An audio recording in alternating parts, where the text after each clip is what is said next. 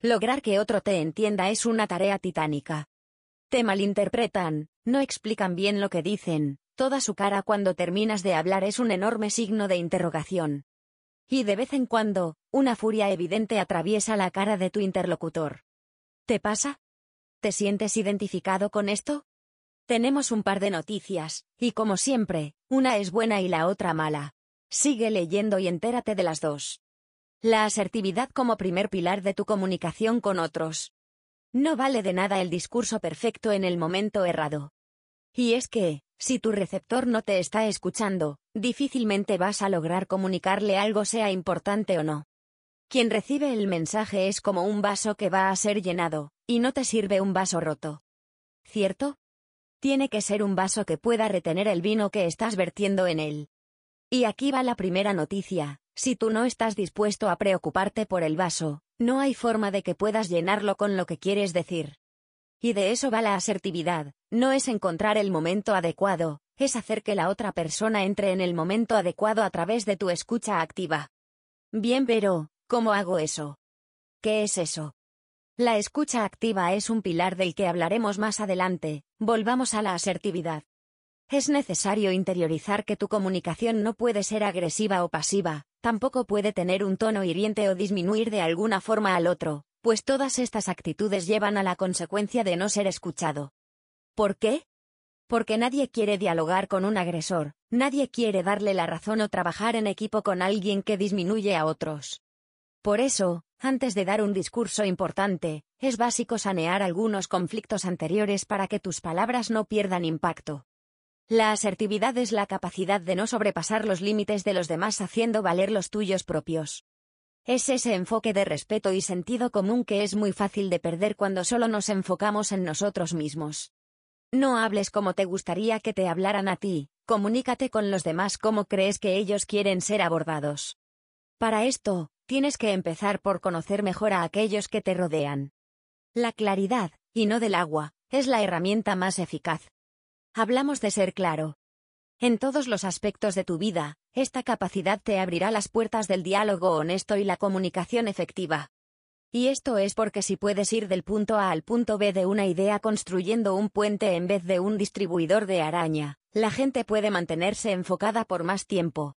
La claridad te ahorra un poderoso recurso, el tiempo. Mantener la misma capacidad de atención, y retentiva de un quórum pequeño o grande por más de 15 minutos, es una tarea ardua. Ese desgaste puedes evitarlo si transmites tus ideas de forma precisa, y con la menor cantidad de adornos innecesarios posibles. Una técnica muy utilizada para lograrlo es responder las tres preguntas claves de una situación, puede ser una solución a un conflicto, un planteamiento de cambio o una revisión de un caso. Tiene muchas aplicaciones, así que aquí te van las tres preguntas estrella para aportar claridad en tus comunicaciones. ¿Qué? Establece de forma precisa qué es lo que quieres hacer. ¿Construir un avión? ¿Cambiar el curso de un proyecto? ¿Que el equipo medite contigo todas las mañanas? Tiene que estar claro cuál es el objetivo de esa conversación. ¿Cómo? Plantea las opciones que has analizado para llegar a eso que quieres sin detalles pesados o banales, y así verás cómo lo lograrás a gran escala. Ya luego habrá tiempo para tareas específicas y detalles importantes. ¿Por qué? Como humanos necesitamos saber por qué realizamos una tarea. La sensación de que colaboramos en una pieza del rompecabezas nos hace sentir útiles y parte de un equipo. Si le das a tu interlocutor el beneficio final que todos obtendrán, será mucho más fácil que suban a bordo de tu proyecto. La escucha activa. Enfócate. A nuestro cerebro lo han dañado, él no estaba preparado para un bombardeo de información tan intenso todo el tiempo. Y es que, desde la publicidad hasta el coger una cerveza del frigorífico, hay un sinfín de estímulos que quieren que se les preste atención. Entonces, ¿qué? ¿Qué hizo tu cerebro para protegerse de tanto estímulo? Se puso en automático como forma de optimización. Tu cerebro deja en piloto automático un gran porcentaje de tareas cotidianas que a veces son la clave para resolver problemas interpersonales muy grandes. Si quieres saber comunicarte, cuando sea momento de escuchar debes hacerlo bien. Evitando caer en las zonas de automático de tu cerebro. Identifica pronto qué tareas ponen a tu cerebro en un modo automático, y evita practicarlas cuando vayas a tener una conversación importante. Bonus Pack. La empatía y querer mejorar también influye en tus habilidades de hablar en público. Quizá piensas que todos estos consejos solo pueden aplicarse cuando tenemos a una sola persona enfrente, pero nada más lejos de la realidad. Ana Ainsa podría sacarte de esta duda, y darte muchísima más profundidad en este tema, pero de momento, nos vamos a atrever a darte unas pistas.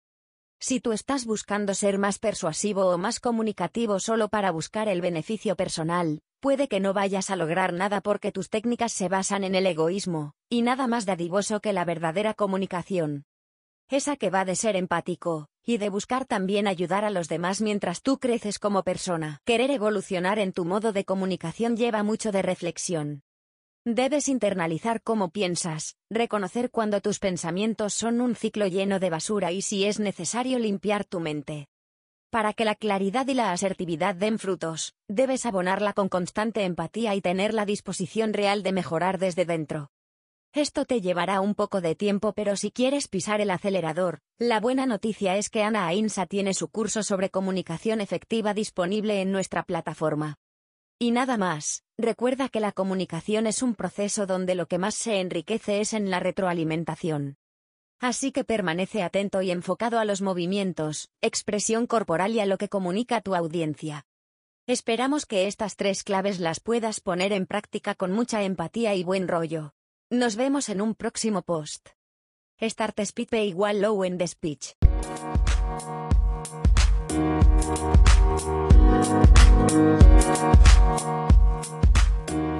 you.